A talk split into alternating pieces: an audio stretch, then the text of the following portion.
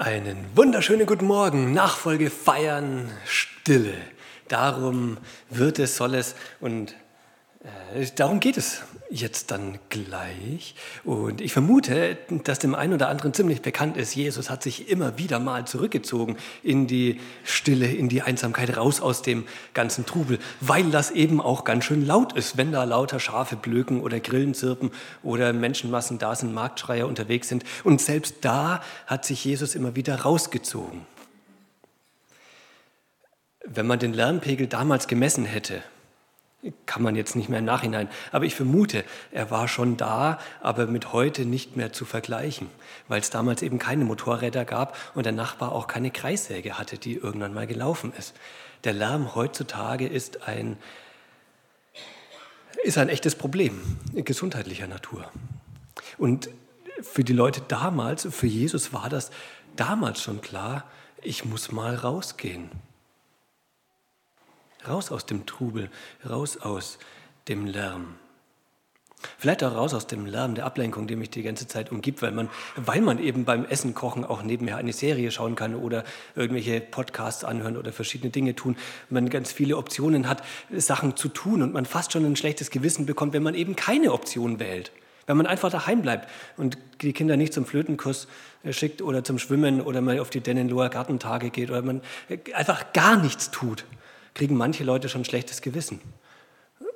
Dabei ist sich rausziehen, mal alles hinter sich lassen, den ganzen Trubel, gar keine so ganz dumme Idee.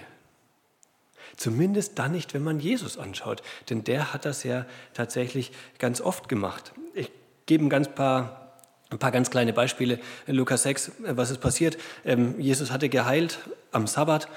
Jemand hat sich darüber aufgeregt, wollte ihn tatsächlich dann umbringen. Die Pharisäer und Schriftgelehrten hatten gedacht, oh, das geht so nicht. Ich muss diesen Jesus da irgendwie beiseite schaffen. Sie haben überlegt, ihn äh, umzubringen. Und was macht Jesus? Er, er zieht sich zurück, geht, begab sich aber genau zu dieser Zeit, dass er auf einen Berg ging, um zu beten. Und er blieb über Nacht im Gebet zu Gott. Was er genau gebetet hat, wissen wir nicht. Vermutlich das aufarbeiten, was ihm da gerade widerfahren soll. Vielleicht aber auch das vorbereiten, was denn da kommt. Denn nächster Tag, was steht an? Lukas, 13, äh, Lukas 6, Vers 13. Da geht es los mit, ich suche mir mal aus, wen will ich denn um mich haben? Welche Jünger? Wer steht denn da dann um mich herum?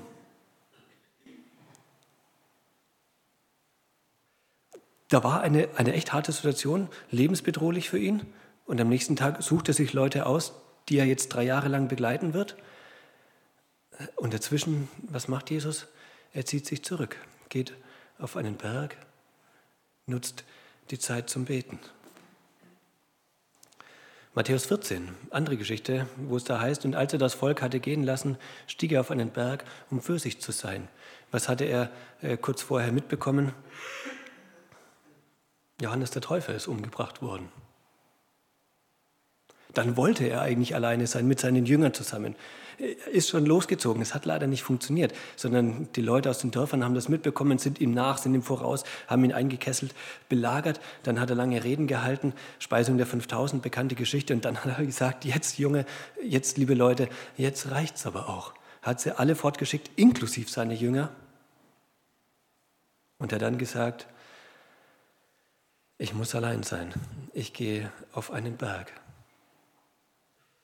Ich halte das nicht mehr aus. Markus 1, am Morgen, noch vor Tage, also bevor die Sonne aufging, stand er auf, ging hinaus und ging an eine einsame Stätte. Was dann passiert, wissen wir nicht. Was am Tag vorher passiert, er hat ganz viele Leute geheilt. Er hat einen richtig anstrengenden Tag gehabt, weil einfach Leute und Leute und Leute gekommen sind. Die einen mit dem, die anderen mit dem, mit ultra vielen verschiedenen Krankheiten. Dann hat er gelehrt in der Synagoge. Seine Schwiegermutter hat er gesund gemacht und war den ganzen Tag über beschäftigt. Und dann tatsächlich aber nicht an diesem Tag, sondern erst am nächsten Morgen zieht er sich zurück. Vorher hat, war den ganzen Tag beschäftigt, kriegt eine schlimme Nachricht, er geht abends fort. Diesmal keine schlimme Nachricht, aber auch ein anstrengender Tag. Er geht aber nicht abends weg, sondern erst am nächsten Morgen. Lukas 5, letzte, man könnte, ne, eigentlich kann man gar nicht mehr so viel anderes aufzählen, weil so viel mehr gibt es denn gar nicht. Aber Lukas 5, was passiert hier? Ähm, er heilt, er heilt und heilt den ganzen Tag über. Und das macht er. Er geht in die Einöde, in die Wüste. Dass Jesus sich zurückzieht, ist nicht, nicht ungewöhnlich, überhaupt nicht, sondern was er tut, ist, Jesus sucht die Einsamkeit. Das kann man festhalten. Diese Berichte haben wir und zwar äh, oft, aber tatsächlich vermutlich nicht jedes Mal, wenn er das gemacht hat. Wir wissen es nicht, aber die Vermutung liegt nahe, dass wir nicht von jeder einzelnen Begebenheit, wo er sich zurückgezogen hat, einen Bericht haben, aber von einigen zumindest. Er tut es immer wieder, aber er tut es tatsächlich nicht von dem, was wir wissen, jeden Tag, und auch nicht immer dann, wenn wirklich große Dinge angestanden sind. Bei manchen schon. Jüngerauswahl, Tod von Johannes dem Täufer und sowas. Aber nicht jedes Mal. Jesus hat viele Leute, oder hat nicht viele, ein paar Leute auferweckt. Würde ich sagen, krasses Teil. Aber da wissen wir nichts davon, dass Jesus sich zurückgezogen hat. Als er nach Jerusalem eingezogen wird, eingezogen ist, lesen wir nichts davon, als er nach Samaria einen Ausflug gemacht hat und dort auch deutlich gemacht hat, ich bin nicht nur für die Juden da, sondern auch für noch viel mehr. Auch da lesen wir nichts von, einer, von einem Rückzug. Jesus sucht die Einsamkeit, aber nicht nach einem bestimmten Muster, dass man sagen kann, okay, ich, ich lese und ich merke immer dann, wenn, dann ist klar, ich muss das auch tun. So einfach kann man das tatsächlich nicht sagen oder machen. Man kann aber feststellen, zumindest tut das die, die neuere Forschung, äh, Einsamkeit, Stille, sich zurückziehen, äh, tut tatsächlich gut. Mental und physisch. Warum? Weil der Lärm, der uns umgibt, äh, krank macht oder krank machen kann. Nur um ein paar Dinge aufzählen, äh, den Lärm und Ablenkung begünstigen. Ähm, Burnout, Herzinfarkt, Schlaganfall, Migräne, Verdauungsstörungen, Rückenschmerzen, Depressionen, Schlafstörungen und noch manches mehr. Kommt unter anderem, nicht nur, aber unter anderem daher, dass einfach auf einen einprasselt. Andersrum dagegen, die, die Stille fördert Konzentrationsfähigkeit, hilft der Aufmerksamkeits- und Auffassungsgabe. Stille reduziert die Stresshormone. Man hat das herausgefunden in einem banalen Experiment. Man wollte eigentlich was anderes untersuchen. Man hat Leuten, ähm, Leute nivelliert in einem Experiment im Prinzip, hat gemessen, was für einen Blutdruck haben die, was für einen Herzschlag und was für, wie, wie läuft die Atmung, hat das auf eine Nulllinie im Prinzip gebracht und hat ihnen dann verschiedene Musikstücke vorgespielt. Also klassische Musik, Bach, Beethoven, sowas. Man hat ihnen Heavy Metal vorgespielt, man hat ihnen äh, alles Mögliche vorgespielt und hat immer gemessen, wie wirkt sich das denn auf den Blutdruck, die Atmung und diese Dinge aus. Und dann gab es eben zwischen diesen einzelnen Elementen, gab es immer zwei Minuten Pause, um wieder auf die Nulllinie praktisch zu kommen. Und man hat aber festgestellt, dass egal was man hört, egal ob, also Techno oder sonst irgendwas oder was beschwinglich, beschauliches wie Bach. Es erhöht immer den Stresslevel, es bringt immer die Atmung mehr nach vorne, es bringt immer mehr Blutdruck, bei dem einen deutlich mehr als beim anderen, aber es erhöht es immer. Und dann aber in dieser Pause, in dieser tatsächlichen Stille, wo die Leute ja Kopfhörer auf hatten und dann nichts mehr gehört hatten, da ist es dann wieder abgesunken. Aber wohin? Eben nicht auf dieses Normallevel, das man normalerweise hat, sondern eben noch deutlich tiefer. Und man hat die Leute immer gefragt, ähm, wie geht es euch gerade, was, was fühlt ihr, wie auch immer, ähm, auch in dieser Pause. Und zwar durch die Bank so, dass die Leute gesagt hatten, in der Pause, da ging es mir am mit Abstand besten. Die Stille haben dann, man hat dann aufgrund von dem äh, noch viele andere Experimente gemacht und man hat festgestellt, dass die, die Einsamkeit, die Stille, sich zurückziehen, keinen Lärm mehr zu haben, dann noch besser zutage kommt, wenn man vorher ähm, Lärm um sich hatte, wenn irgendwas aufregend war, egal was. Jetzt könnte man mal überlegen, wann hat man denn Lärm um sich? Und man wird heutzutage feststellen, fast immer. Manche noch mehr als andere. Bei manchen läuft ja immer Musik, bei manchen nicht immer, aber Lärm, Kindergeschrei, spielt keine Rolle, was es ist. Das gibt es fast überall. Und dann kommen die Psychologen dazu zu sagen, nutz ganz bewusst stille Momente, such sie. Das wird deinen Akku aufladen. Und dann wird vorgeschlagen, geh in den Wald, da gibt es wenig Reize. Stell dich nachts auf die Terrasse, wenn Kinder im Bett sind, schau einfach nur eine Minute in den Sternenhimmel und es wird dich wohlweislich gesünder, also wird dir psychologisch, physisch gesehen gut tun. Jetzt könnte man sagen, okay, ähm, hilft meine Gesundheit? Ist das der Grund, warum das Jesus auch gemacht hat? Er wusste das halt schon, war halt einfach gut, hat das sich ausgedacht, hat das schon 2000 Jahre vorher ähm, herausgefunden und hat das dann auch gesucht und gemacht. Und man wird feststellen, mh, hm, nee, das war vielleicht auch ein Grund, aber tatsächlich nicht der Grund, warum sich Jesus zurückgezogen hat. Denn ich habe euch vorhin ein bisschen, angeschwindelt stimmt nicht, aber ich habe ein bisschen was ausgelassen. Ähm, in der Stelle habe ich es noch erwähnt, Lukas 6, Jesus ist auf einen Berg gegangen, um zu beten. Matthäus 14, er stieg auf einen Berg, um für sich zu sein, hatte ich Vollpunkt gemacht. Das heißt aber eigentlich, um für sich zu sein und zu beten. Am nächsten Morgen, noch vor Tage, stand er auf, einsame Stätte, und betete.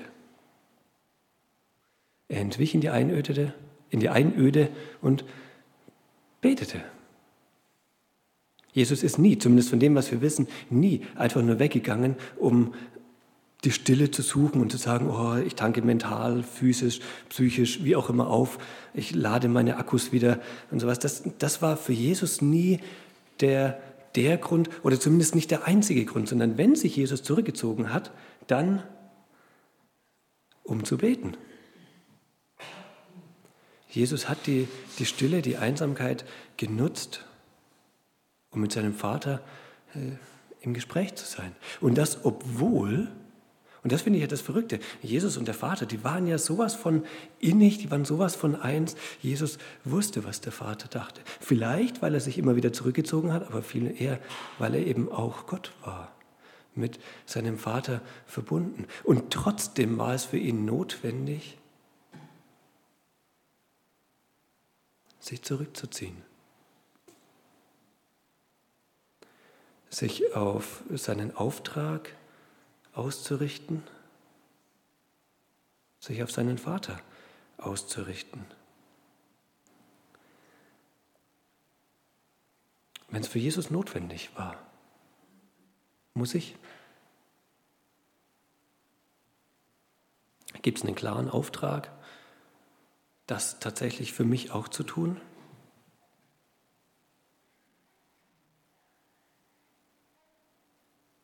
Nee. Und ja, es gibt den Auftrag zu beten, den Auftrag, sich zurückzuziehen in die Stille. Nee, ich würde aber eher sagen, müssen tue ich nicht. Aber voll geil, ich darf. Ist auch super. Ich muss ja gar nicht. Aber ich darf. Für beides. Für das, für das, was die Wissenschaftler inzwischen auch herausgefunden haben, dass es einem Körper einfach gut tut, mal Stille zu haben, aber eben auch um die Zeit zum Beten dann zu nutzen. Christoph Zehntner hat mein Lied geschrieben, in der Stille angekommen. Und dann geht es weiter, da werde ich ruhig zum Gebet.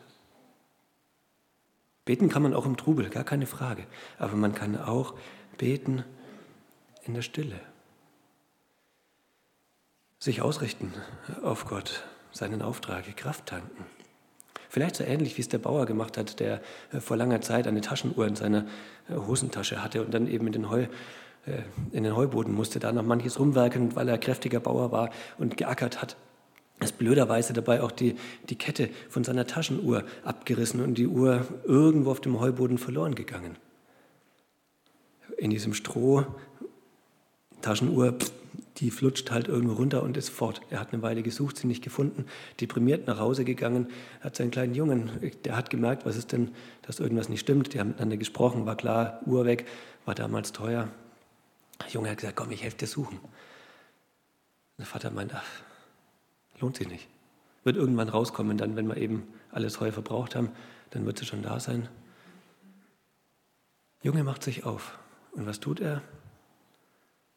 Nichts. Stellt sich einfach rein und kommt nach fünf Minuten mit der Uhr wieder.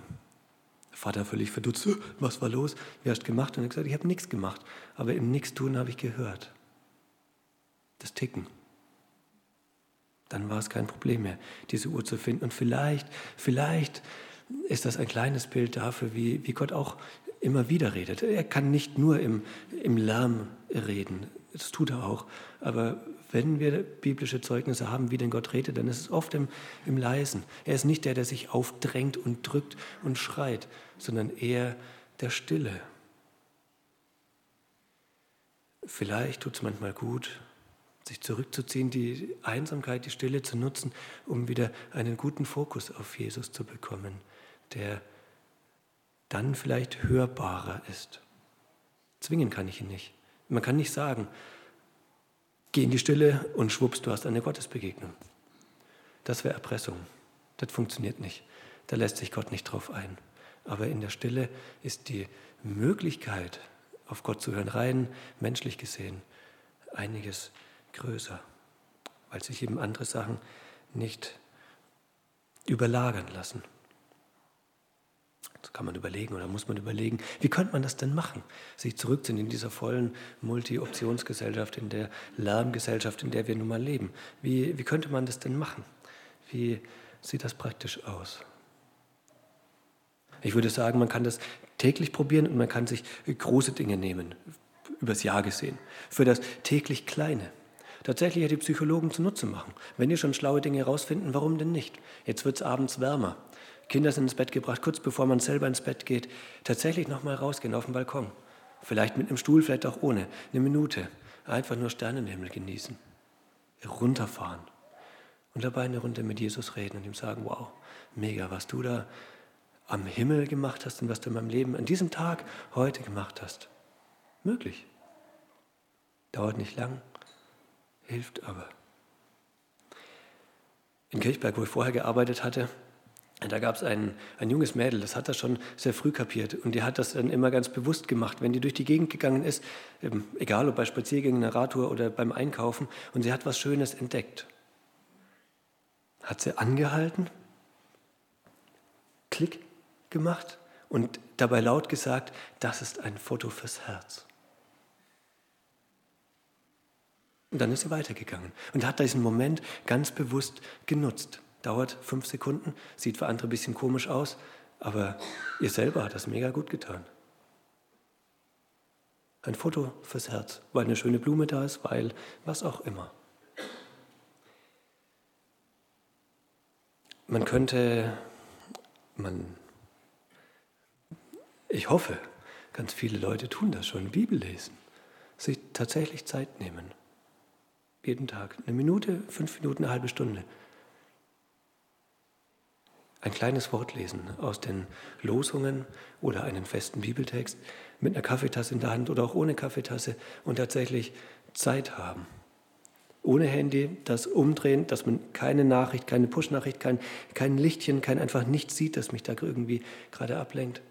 Das ist eine die sogenannte stille Zeit. Super. Ich finde den Begriff stille Zeit irgendwie mal dämlich, weil ich ja hoffe, dass sie gerade nicht stille ist weil ich ja rede und ich will auch, dass Gott redet. Aber tatsächlich stille Zeit, weil eben kein Fernsehen nebenher läuft oder kein irgendwas anderes. Das wäre wär gut. Mal tatsächlich keine Podcasts nebenher laufen zu lassen. Einen kleinen Spaziergang machen. Nur um den Block. Man muss keine Stunde spazieren gehen. Man kann auch nur drei Minuten und die Zeit zum Beten nehmen. Das kann man hinkriegen. Sogar jeden Tag. Und wenn man sich das große Ganze anschaut, dann könnte man sagen, ich nehme, die, ich nehme mir manche Tage vor. Ich schreibe mir den Kalender rein, dreimal im Jahr, an denen nehme ich mir einen Abend Zeit für Jesus. Und weil er im Kalender steht, findet er hoffentlich auch statt. Eben dann keine Serie gucken, keine Unterhaltung mit der Frau, kein Puzzle machen, kein egal, sondern fröhlich Abendessen und dann, wenn das Wetter gut ist, eine Runde spazieren gehen und dann aber tatsächlich bewusst die Zeit mit Jesus nutzen oder Bibel lesen, wie auch immer.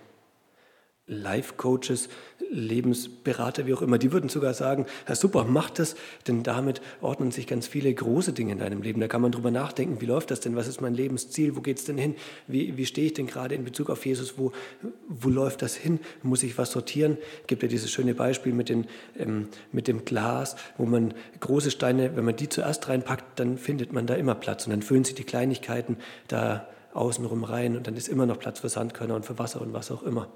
Wenn man das Gefäß erst mit Sand und Wasser und Zeugs füllt, kriege ich die großen Steine dann eben nicht mehr rein. Das passt nicht mehr ins Leben. Wenn ich mir aber vornehme, dreimal im Jahr, einen Abend, oder manche Leute hier, ähm, habe ich mitbekommen, machen Klostertage. Finde ich, find ich richtig gut.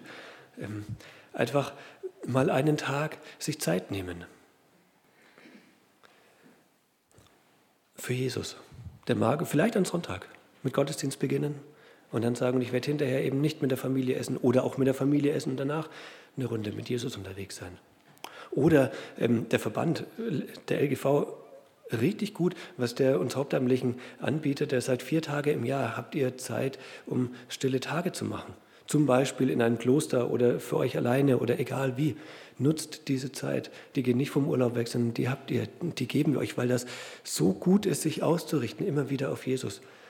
Ich glaube, das tut nicht nur den Hauptamtlichen gut, das tut allen Leuten gut, mal rauszugehen. Jetzt sind tatsächlich aber ein paar Tage sich rauszuschneiden, ähm, das erfordert richtig viel mehr Arbeit, aber einzelne Tage, einen Klostertag zu machen, zu sagen, das ist ein Tag für Jesus, das geht. Und man muss die Messlatte ja nicht ultra hochhängen und sagen, ich nehme mir den ganzen Tag Zeit. Wie hat es denn Jesus gemacht? Morgens früh bevor die Sonne aufgegangen ist. Und dann ging irgendwann die Arbeit wieder los. Er war nicht von morgens früh, bis die Sonne aufgegangen ist, äh, von vor Sonnenaufgang bis nach Sonnenuntergang alleine auf dem Berg. Das war er ja nicht. Sondern wenn wir uns das Beispiel von Jesus nehmen, er hat kleine Zeitfenster genommen. In Stunden ausgerückt, vielleicht eine oder zwei. Herzliche Einladung dazu. Jesus hinterher. Er geht voraus, Egal wie. Das liegt an euch. Aber tatsächlich als geistliche Übung gesehen ist die Stille kein Selbstzweck, sondern an Jesus gemessen Zeit zum Beten. Ich spreche ein Gebet. Herr Jesus Christus, vielen Dank dafür, dass du ein guter Gott bist und dass du uns auch Stille, Ruhe gönnst, wenn nicht nur umtriebig sein müssen. Du hast sie selber gesucht. Wir dürfen hinterher von dir lernen.